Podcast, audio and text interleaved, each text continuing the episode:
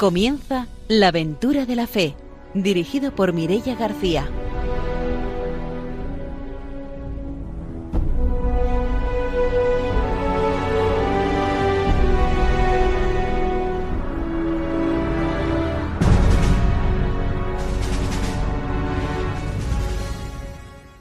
Buenas noches desde Radio María. Empezamos un nuevo programa de la aventura de la fe y empezamos como siempre saludando a nuestros colaboradores. Está con nosotros el padre don Arturo García. Buenas noches.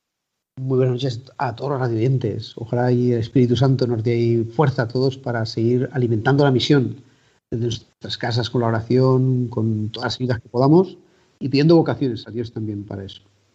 Saludamos también a Ramiro Faulí. Buenas noches. Hola, buenas noches. Hoy nos vamos a Salamanca. Voy a mandarle un saludo muy fraterno a Manoli Curto, que colabora en la Delegación de Misiones de Salamanca. Bueno, y a toda la delegación también, a don Juan especialmente.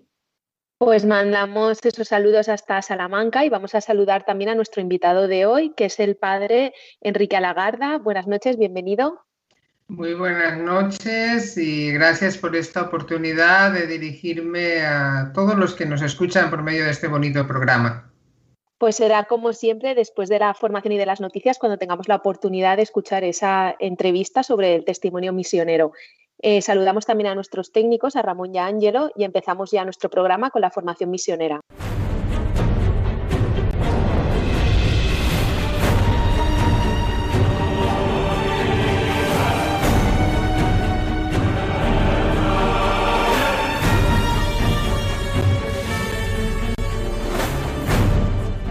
El padre don Arturo García nos trae la formación misionera.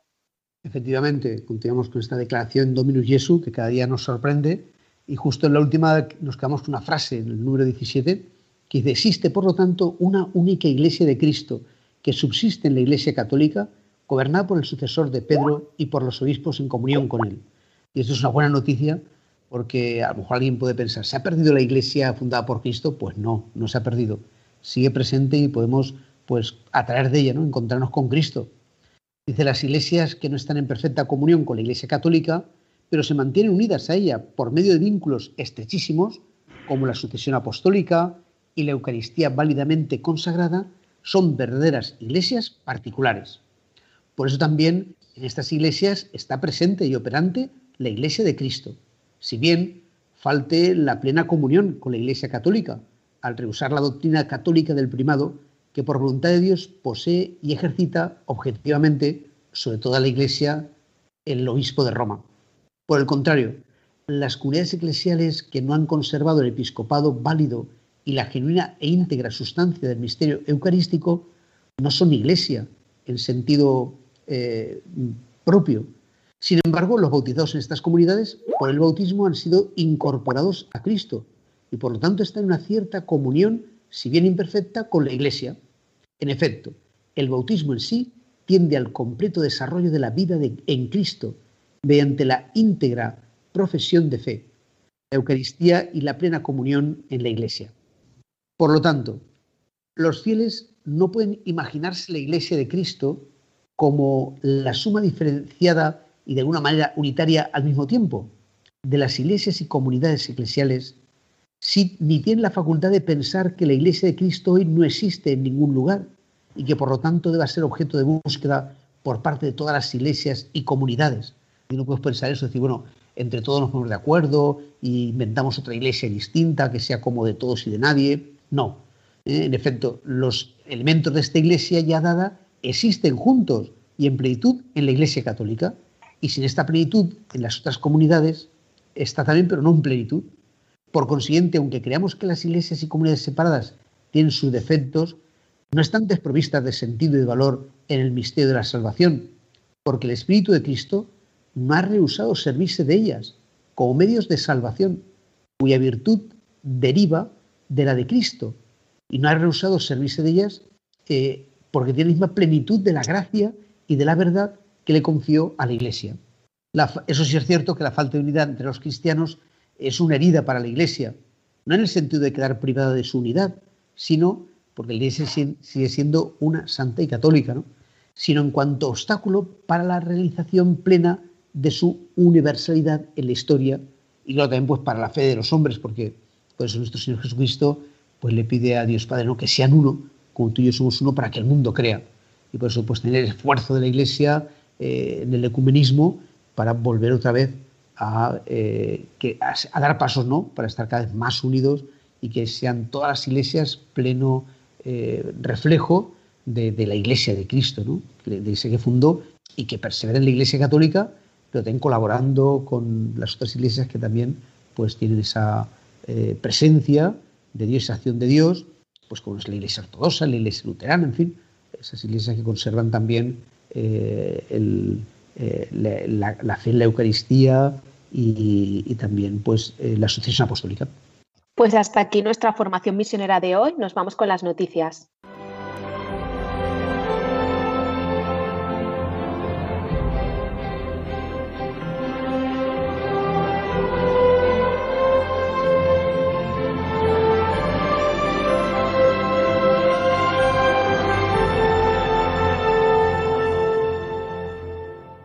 Ramiro Fauli nos trae las noticias misioneras.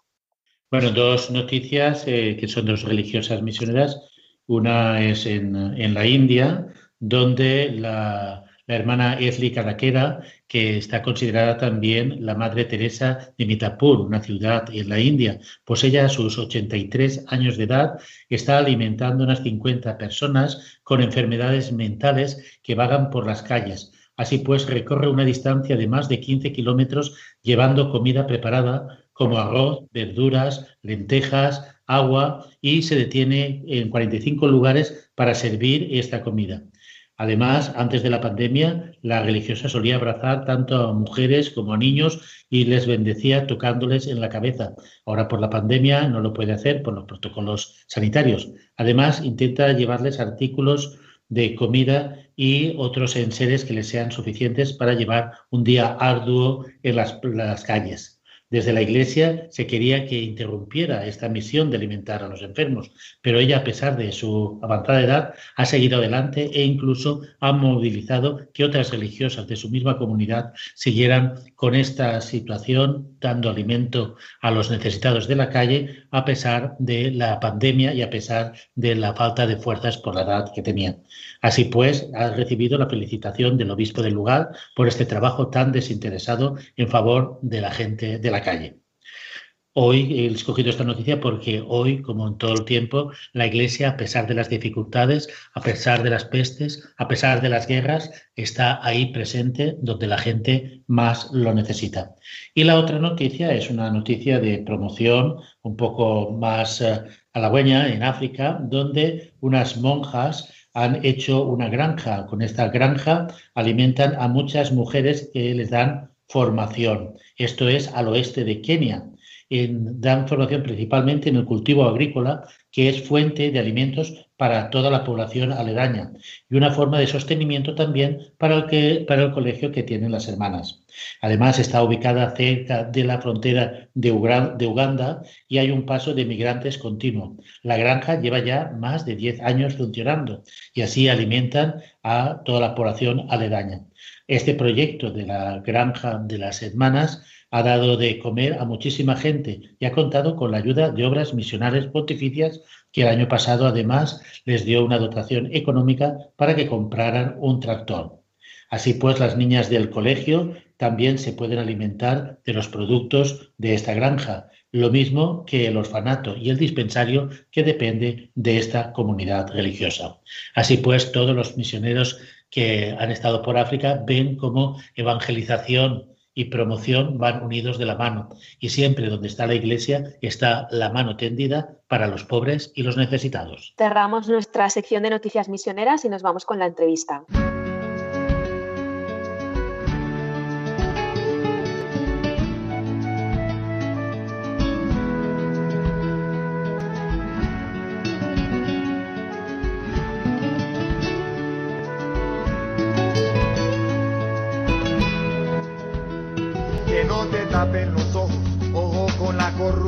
La incomprensión, la indiferencia y la delincuencia, que con frecuencia uno se encuentra en esta nación. Ponele mucha atención a esta canción de corazón, Es más lo bueno que aquí tenemos, más los que queremos, creemos en esta tierra, es una bendición. Mira Honduras con otros ojos, y esta es tu tierra. Descubrí que al mirarla con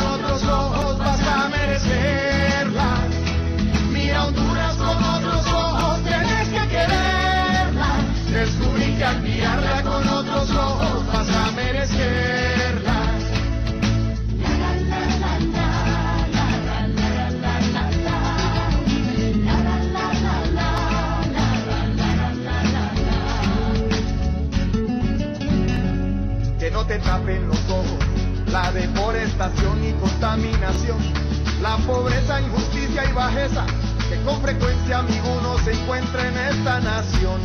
Ponele mucha atención a esta canción de corazón, es más la riqueza, grandeza, nobleza y más la belleza que hay en esta tierra, es una bendición. Mira Honduras con otros ojos, y esta es tu tierra,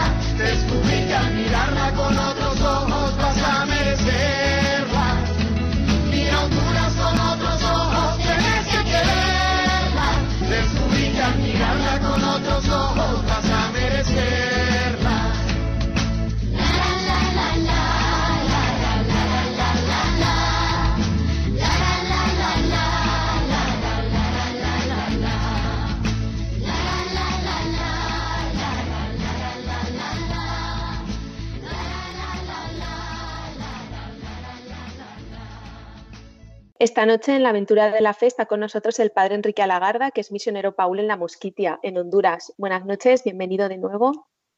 Muy buenas noches, Mirella, y gracias pues por esta oportunidad de compartir con vosotros en este programa. Pues para empezar nos gustaría que nos contara cómo es esa zona en la que lleva a cabo la misión, la Mosquitia en Honduras. La misión de la Mosquitia, que pues desde hace ya muchos años los padres paules pues eh, dirigimos, como tú has dicho, pues está ubicada en Honduras, eh, en la región tal vez de más difícil acceso de, Honduras. Eh, la Mosquitia todavía es una región que no tiene acceso por carretera, es una área indígena pues de una extensión aproximadamente de unos 17.000 kilómetros cuadrados, unos 100.000 habitantes y más o menos casi como unas 300 eh, comunidades, unas 60 un poquito más grandes y las otras a veces muy pequeñas, como pequeños caseríos. Como te he dicho, es una zona predominantemente indígena, con todas sus lenguas. Hay tres grupos indígenas, el mayoritario es el misquito, por eso es el nombre, ¿verdad?, de la mosquitia, pero hay también indígenas pech y indígenas tahuascas en aquella área. Y pues el trabajo nuestro implica también una inversión cultural importante, ¿verdad?, en toda esa zona. Eh, ahí es donde trabajamos, donde tenemos la misión, en los Padres Paules eh, en Honduras. Muy bien. ¿Y cómo es allí, no sé, el clima, la situación, es decir, eh, social, es decir, de qué, de qué viven aquellas personas, en qué trabajan? No sé. El clima es tropical, ¿verdad? Es calor todo el año. La única diferencia, ¿verdad? Siempre es el, el, la lluvia o el tiempo seco. Pero el clima es un clima tropical, caliente, y pues eh, las personas allá viven fundamentalmente de la tierra. Es sobre todo una agricultura de subsistencia o bien también una pesca también de subsistencia, las zonas costeras, ¿no?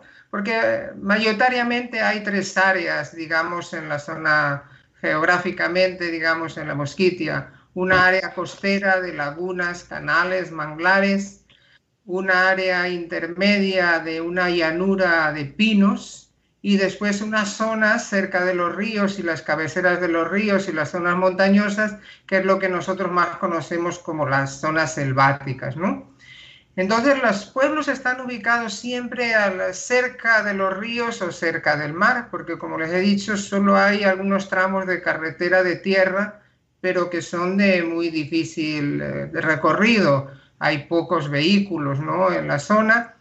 Entonces, eh, la mayoría de los pueblos están ubicados cerca de lo que son las carreteras naturales, que son los ríos. Y allí la gente pues eh, cultiva pequeñas áreas eh, para tener también su propia comida, más también pues siempre algún excedente con el cual pues conseguir algunos artículos, ¿no? Para su subsistencia. Y es fundamentalmente pues el modo de vida, ¿no? De, estas personas, de, la, la, Ha habido avances en el campo de la educación, hay que decirlo también, ¿no? Las escuelas antes eh, muy pocas, poco a poco han ido ya llegando a la mayoría de las comunidades, por lo tanto el acceso a la educación ha mejorado, el acceso a la salud todavía es muy, muy débil, eh, sea, hay centros de salud en las comunidades más grandes, pero a veces sin medicinas, a veces falta la presencia de enfermeros, médicos prácticamente solo en las comunidades muy grandes, las cabeceras municipales, por decirlo así y eh, pues un poquito es la, la, realidad social ¿no? que se vive en aquella zona. Y la realidad social también, hay que decirlo, que se ha agravado en los últimos años por los problemas del narcotráfico. Es una zona de muchos problemas por narcotráfico, donde hay un, unas... Eh, es una zona pues donde trafica la droga de un lugar a otro, ¿no? Llega desde Colombia y desde ahí pues a veces viaja para otros países y eso ha creado también una desestructuración de muchas comunidades, como pasa con este problema del narcotráfico, ha creado consumo también entre la juventud, que pues eh, muchas veces cae dentro de este mundo ¿no? del narcotráfico y que es difícil de salir. Y es uno de los problemas pues que aparte de la pobreza que pueda tener la zona por eh, la falta de recursos, ¿no? la falta también de presencia más eh, institucional del gobierno, pues se ha agravado también en los últimos años con este problema. La labor de, la misión, en concreto vuestra, allí en la zona donde estáis, que tenéis una parroquia, algún colegio, algún programa, ¿qué es lo que desarrolláis en la zona? Eh, nosotros pertenecemos a la diócesis de Trujillo, que está ubicada en el departamento de Colón y tiene, abarca dos departamentos, Colón y nuestro departamento que tiene un nombre muy bonito, gracias a Dios, se llama, ¿verdad? Nuestro departamento. Pues dicen que recordando las palabras del viaje de Colón cuando cruzó aquel cabo entre Honduras y Nicaragua, que dijo, gracias a Dios que hemos salido de esas Honduras por las fuertes tormentas que tuvo. Pues bueno, ese, nuestro, pertenecemos a la diócesis de Trujillo, como te decía, y eh, toda la mosquitia está organizada como una vicaría episcopal. O sea, yo además de ser párroco de una parroquia, también tengo la responsabilidad como vicario episcopal de la mosquitia. Entonces, eh, eh, tenemos dos parroquias que se reparten todo el departamento, o sea, esos 17.000 kilómetros están divididos únicamente en dos parroquias, por eso el concepto de parroquia allí para nosotros es bastante diferente de lo que sería una parroquia aquí en, la diócesis de Valencia o en otros lugares ¿no? de aquí de España. La nuestra se llama la parroquia, la capital departamental, y la otra parroquia es la parroquia Santa Cruz, que está ubicada en la desembocadura del río Patuca. Entonces, eh, el trabajo nuestro, me preguntabas tú, ¿cómo es, no? Habitualmente. Pues mira, nosotros eh, tenemos que trabajar apoyándonos mucho en los que realmente pues, son fuertes colaboradores en nuestro trabajo parroquial. Nosotros en Puerto Lempira tenemos 75 capillas que atender, ¿no? Que son más comunidades, pero están divididas en 75 capillas. Cada capilla es como una pequeña parroquia tiene sus líderes, que fundamentalmente son los delegados de la palabra y las catequistas. Eh, tenemos en la parroquia actualmente unos 180 delegados de la palabra y unas 150 catequistas. Ellos son los que en el día a día animan la fe de la comunidad. Actualmente solo somos dos sacerdotes en la parroquia, en la parroquia San José de Puerto Lempira. Eh, y estos dos sacerdotes, pues, tratamos de visitar todas las comunidades por lo menos dos veces al año. Esa es nuestra, nuestra meta actualmente, no da para más, porque los viajes no son fáciles. La mayoría de viajes hay que hacerlos por ríos, canales, lagunas y una parte, sí, ya actualmente por carreteras de tierra han abierto, ¿no? Con vehículos de doble tracción. Entonces, eh, pues ellos animan el día a día, semana a semana, la fe de la comunidad, las celebraciones, muy basados en la palabra de Dios sobre todo, porque pues los delegados de la palabra lo que hacen es cada domingo y siempre ellos tienen también su tradición los viernes por la mañana tener siempre una oración, un tiempo de oración. Entonces ellos es muy centrado su fe en la enseñanza de la palabra, y, en, y también, pues naturalmente, reúnen los niños, los jóvenes, tienen como una pequeña eh, pues, estructura parroquial.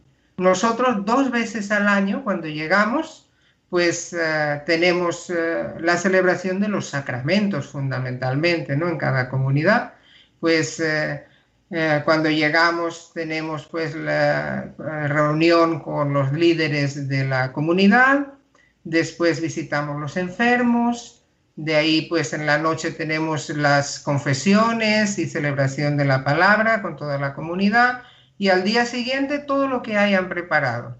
Al día siguiente pues puede haber en una sola misa puede haber primeras comuniones, bautismos, matrimonios, y entonces eh, es una gran fiesta pues para la comunidad la visita ¿no? del sacerdote en este sentido, porque solo tenemos tiempo de permanecer 24 horas en cada una de las comunidades.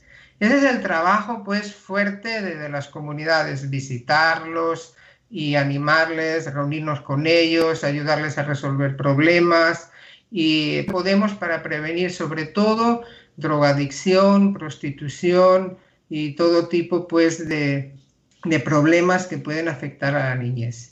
Y lo mismo un programa para jóvenes que se llama Hazla Guapaya, o sea, Caminando Juntos, sería en español, que también trata de ayudar a que los jóvenes no entren en ese mundo, sobre todo de la cuestión de las drogas, prostitución, alcoholismo, que también está afectando ¿no? a la población de aquella zona.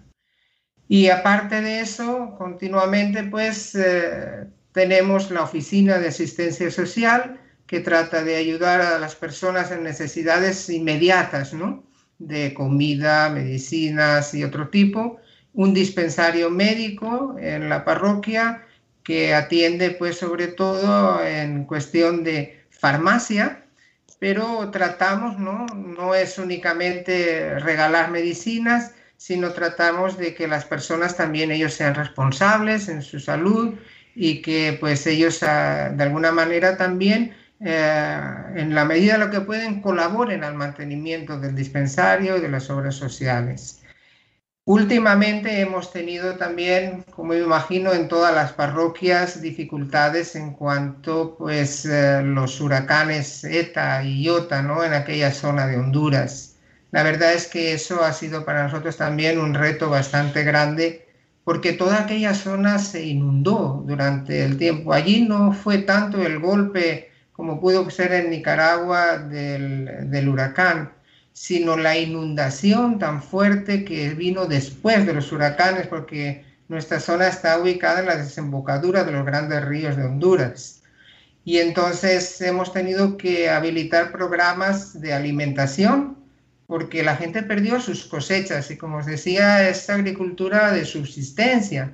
Hemos tenido que habilitar programas de alimentación y después eh, programas de semilla para que la gente vuelva a sembrar, porque ha sido uno de los problemas, la gente quedó sin semillas para sembrar. Hemos hecho un programa de semilla de frijol que ya terminamos y en estos momentos estamos terminando un programa de semilla de arroz para todas las comunidades en las, cuales nosotros tenemos acceso.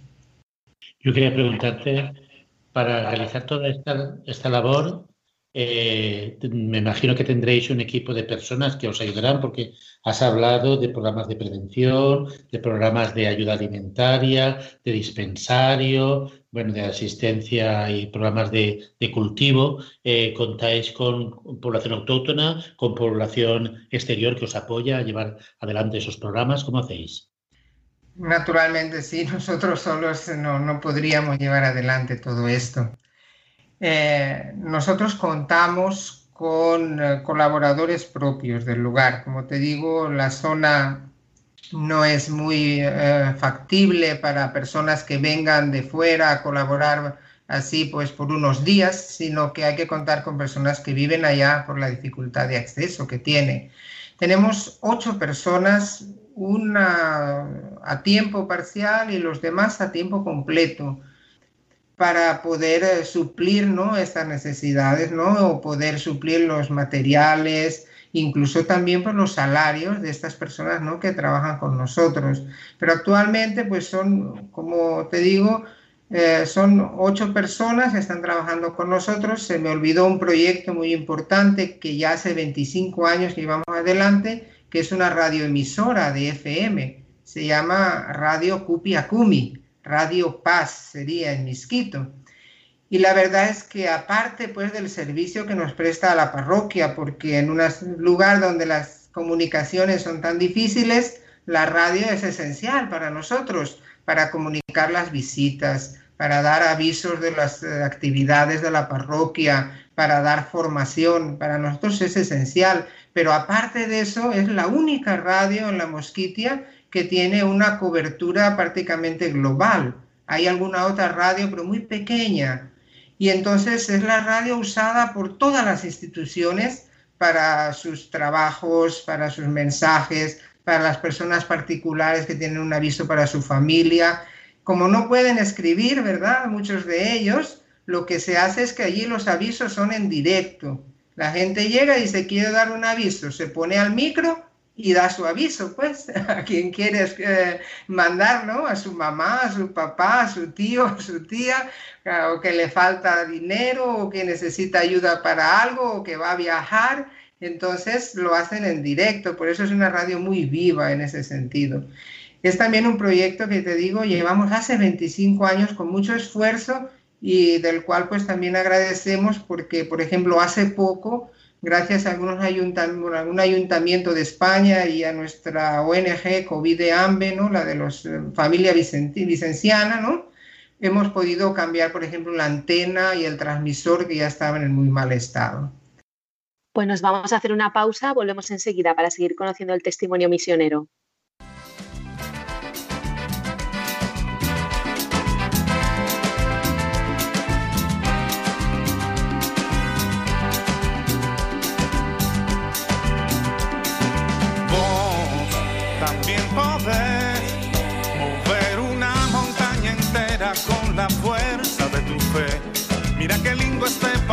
Hasta donde tus ojos ven, no puedes claudicar. Remando fuerte llegaremos a la orilla. Dale play a la esperanza, dale play a la alegría, a la posibilidad de que mañana sea el día. Dale play a lo imposible, a tu más grande ilusión. Deja que salga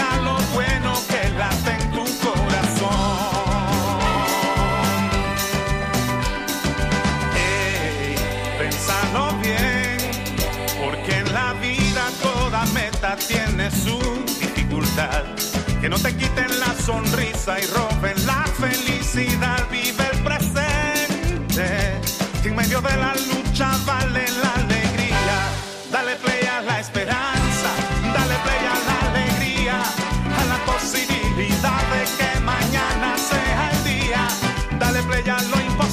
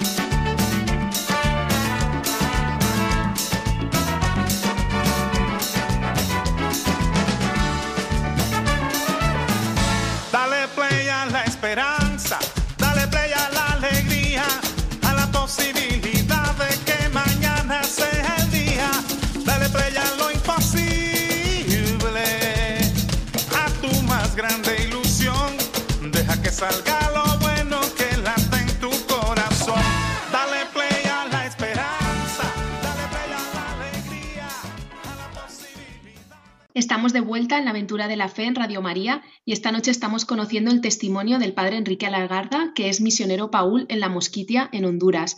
Nos gustaría preguntarle ahora sobre cómo es la devoción a la Virgen María allí en esa zona de Honduras.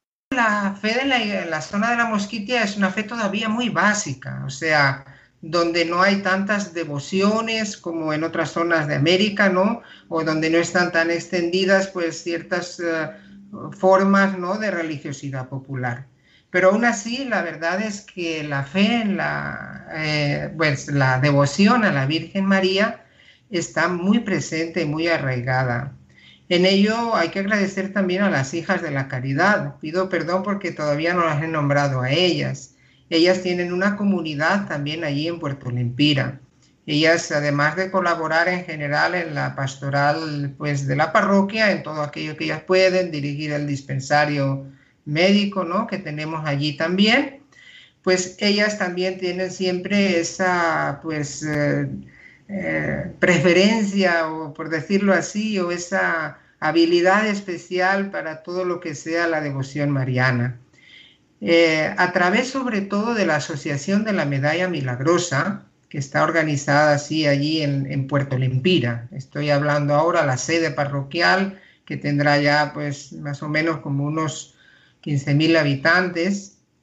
Pues eh, allí la, la, Asociación de la Medalla Milagrosa está muy extendida por medio de la visita domiciliaria, que vosotros también imagino conoceréis, pues eh, hay eh, todos unos coros donde pues las familias, tanto en sus casas como pues periódicamente en la iglesia, tienen viva ¿no? esa tradición mariana.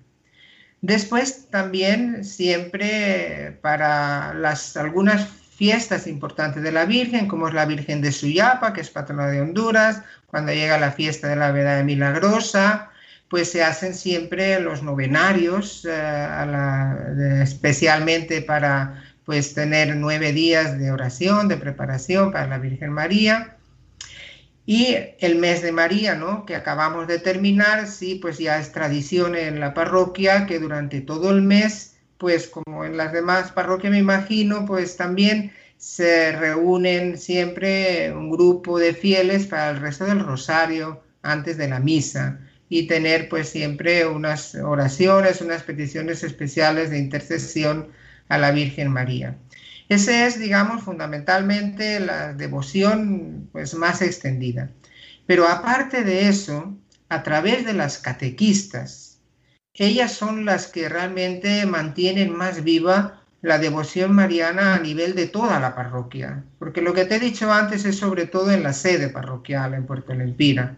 Las catequistas, eh, dentro de su formación, se les insiste mucho a ellas en la devoción mariana y sobre todo a partir del rezo del rosario, porque como te decía, es una fe todavía muy básica, donde no hay unas grandes tradiciones como en otros países, otros lugares, todavía de religiosidad popular. Pero todas las catequistas dentro de su formación eh, se les insiste y se les eh, eh, ayuda para que todas puedan dirigir y rezar bien el rosario. Y de modo que en sus comunidades, ellas habitualmente, cuando tienen a sus momentos pues, de oración, sus eh, eh, momentos de encuentro, a esté presente también siempre la oración del rosario. Y ese es para nosotros pues el mejor medio que tenemos ¿no? de mantener en las comunidades lejanas donde nosotros pues tenemos una presencia esporádica pero no permanente, ¿no?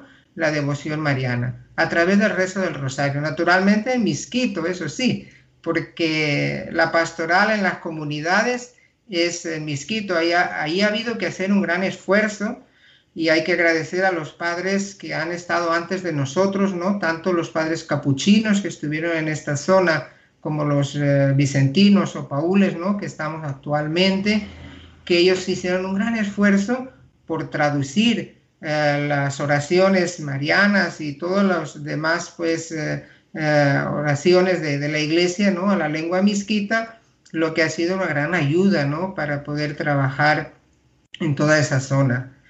Por eso, pues básicamente, ¿no? La devoción mariana está realizándose a través, pues, como te digo, en la sede, de una forma tal vez más permanente, a través de la medalla milagrosa, pero en las comunidades también, pues, siempre a través del resto del Santo Rosario. Hay un detalle que también da a conocer un poquito el amor que el pueblo misquito no tiene a la Virgen. Siempre en los bautizos, eh, ya desde muy antiguo, eh, yo creo que, pues impulsado por las hermanas, por las hijas de la caridad que llevan muchos años allí, se les entrega a los bautizandos eh, una medalla de la Virgen Milagrosa, para que ellos ya a partir de ese día la puedan poner a su niño, la puedan colgar. Y es algo que ellos esperan con fe y que para ellos es importante. Esa medalla para ellos es un signo, ¿no? De esa presencia también, pues, de María que protege también a esos bautizados y que les acompaña en su caminar en la fe y también en su vida. Entonces, básicamente, pues esa sería pues la, la forma en la que vamos desarrollando la devoción mariana en nuestra parroquia. Para el desarrollo de la pastoral, antes has nombrado que teníais unos 180 delegados de la palabra y unos 150 catequistas. ¿Cómo hacéis para poder organizar un poco, para darles formación, para estar en contacto con ellos? Porque claro, eh, aunque están muy dispersos, pero es una labor muy ardua ¿no? que tendréis que, que, que realizar. Pues sí, la verdad es que eh, es un trabajo grande para darle seguimiento a ellos. La formación la realizamos sobre todo a través de cursos en Puerto Lempira tenemos un centro de formación, aparte pues de los salones parroquiales, por decirlo así, para catequesis y los grupos, ¿no? Hay un centro de formación con su cocina, sus dormitorios, todo lo necesario para que estos delegados y estas catequistas puedan venir a formación. La verdad es que, como te digo, siendo solo dos sacerdotes, eh, no podemos dar todo lo que quisiéramos, pero siempre aseguramos que cada año todos los catequistas, todas las catequistas o los catequistas, aunque la mayoría son mujeres, también por tradición cultural, pero hay algunos varones también, y todos los delegados y delegadas, que también hay algunas, eh, vengan a un curso de formación de una semana ellos vienen toda una semana, dejan sus trabajos, dejan sus familias y vienen toda una semana a un curso de formación. Cada año se tocan algunos temas, se divide entre temas bíblicos, doctrinales, sacramentales, temas prácticos, que a veces problemas que hay a veces en la pastoral de las comunidades. Y durante toda una semana ellos están allí en el centro de formación parroquial pues recibiendo estas catequesis, esta formación, eh, también aclarando sus dudas, reuniéndonos por áreas también a veces para poder organizarnos mejor, porque aparte de que cada uno tenga la responsabilidad de su comunidad, hay siempre unos responsables de zona que llamamos coordinadores, que ellos pues eh, de alguna manera apoyan para que todos los pueblos estén trabajando bien, resolver los problemas cuando los hay. Y además, eh, pues de estas semanas de formación, tratamos de tener también alguna formación especial con los ministros de la Eucaristía. De eso no les había dicho antes, ¿no? Pero cada zona de la parroquia tiene un ministro de la Eucaristía que abarca más o menos pues lo que depende de la facilidad de desplazamiento en cada zona, unos cuatro o cinco pueblos, a veces más, a veces alguno menos. Entonces estos ministros también tratamos de darles alguna formación específica, ¿no? De, este ministerio que desarrollan y ellos eh, vienen a Puerto Lempira, a la sede parroquial, eh, pues periódicamente, ahí se les entrega la comunión para que ellos la lleven a sus comunidades, porque si no fuera así, las personas de las comunidades solo podrían recibir la comunión dos veces al año, cuando nosotros visitamos. En cambio, pues gracias a, estos eh, ministros de la Eucaristía, pues eh, ellos, pues al menos en otras ocasiones, pues ellos tratan de visitar durante el año como mínimo tres veces los pueblos que les corresponden para llevarles la comunión y celebrar con ellos.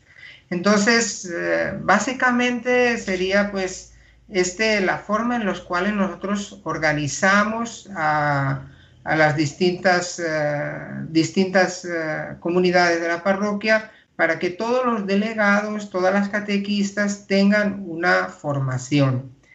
Cuando son nuevos, que nosotros llamamos principiantes, ¿no?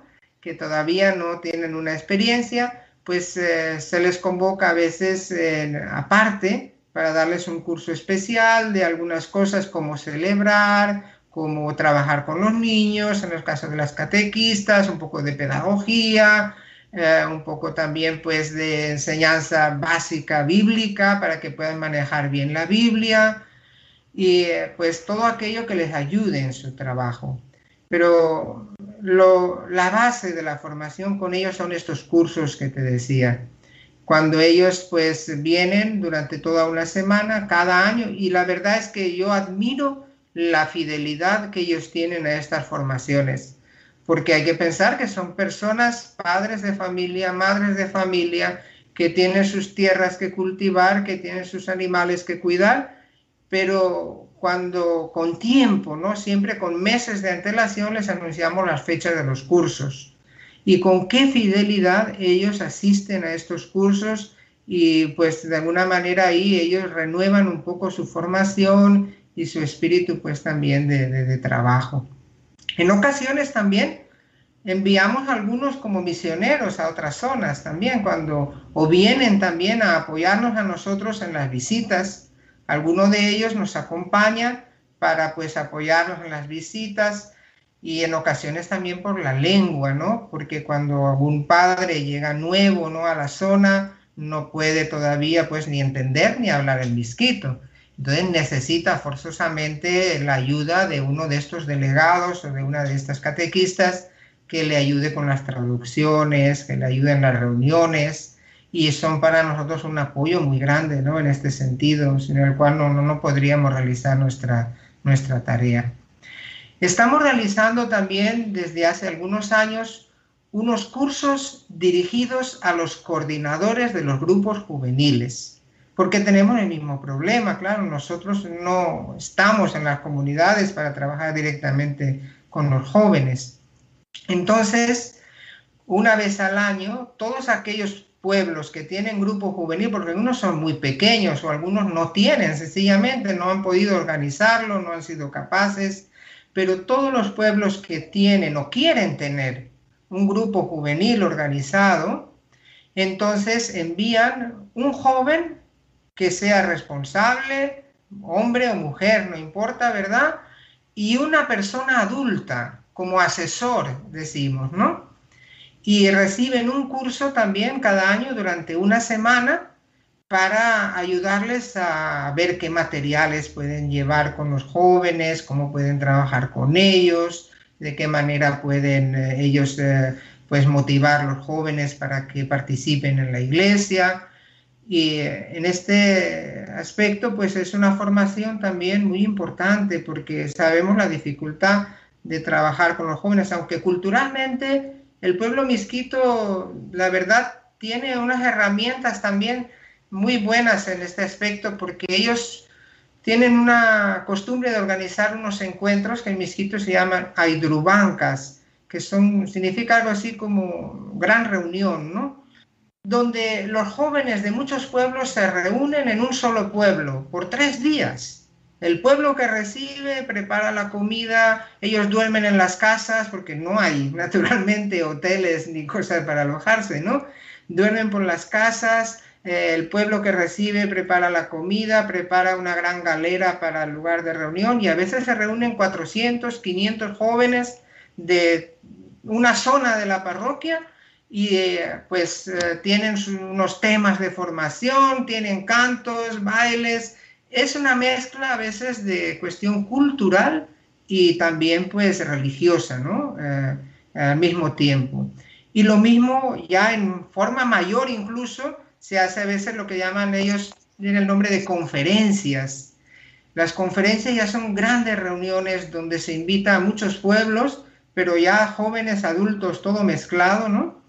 Y que tienen también ese mismo, tiene unas raíces en los encuentros indígenas que se tenían antiguamente, ¿no?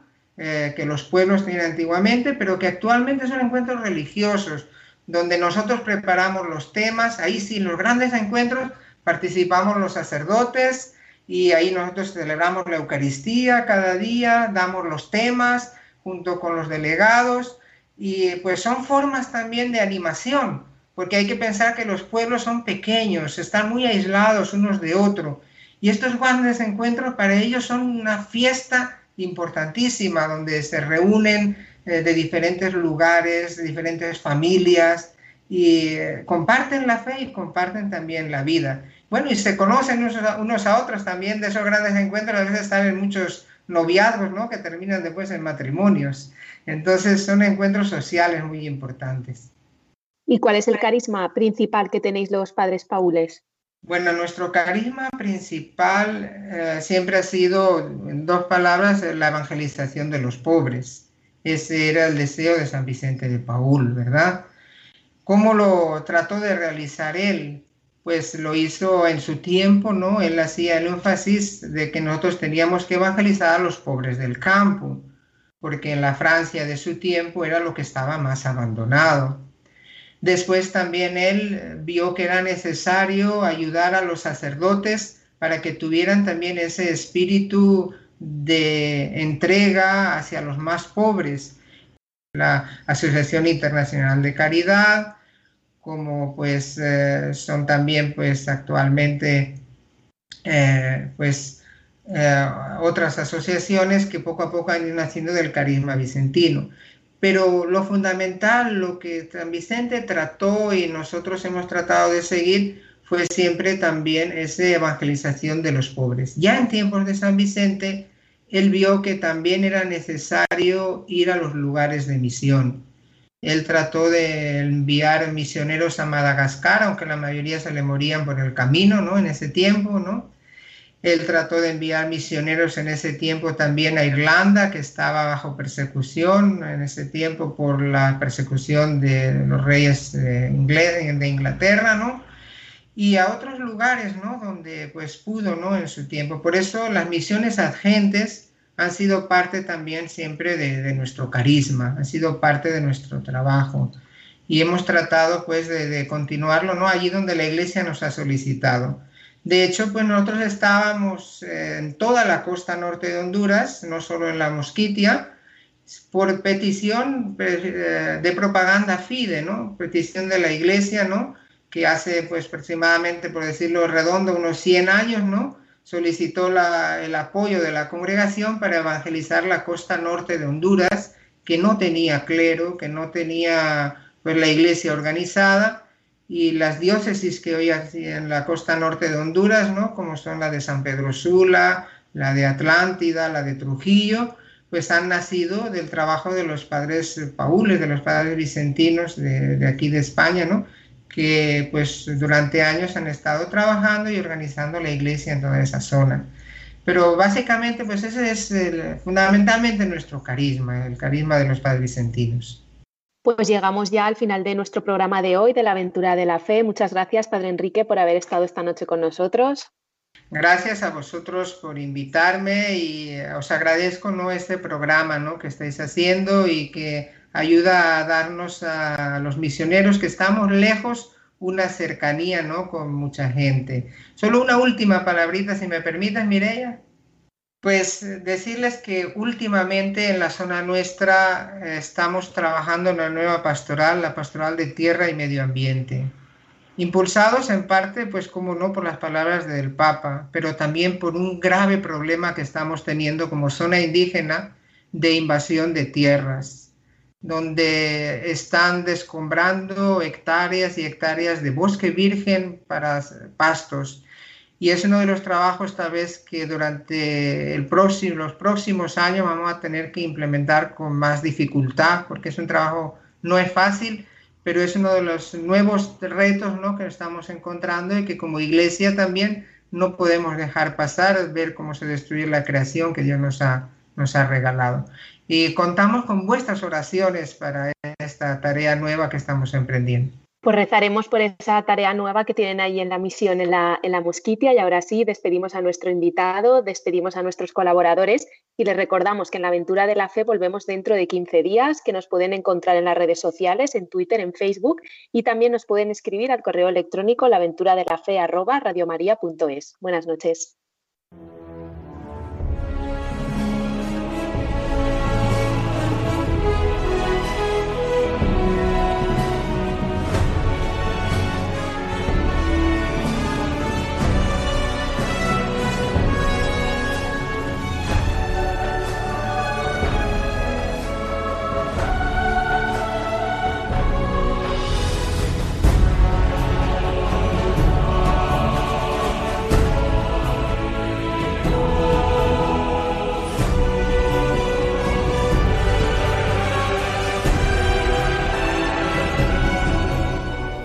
Han escuchado en Radio María La Aventura de la Fe, dirigido por Mirella García.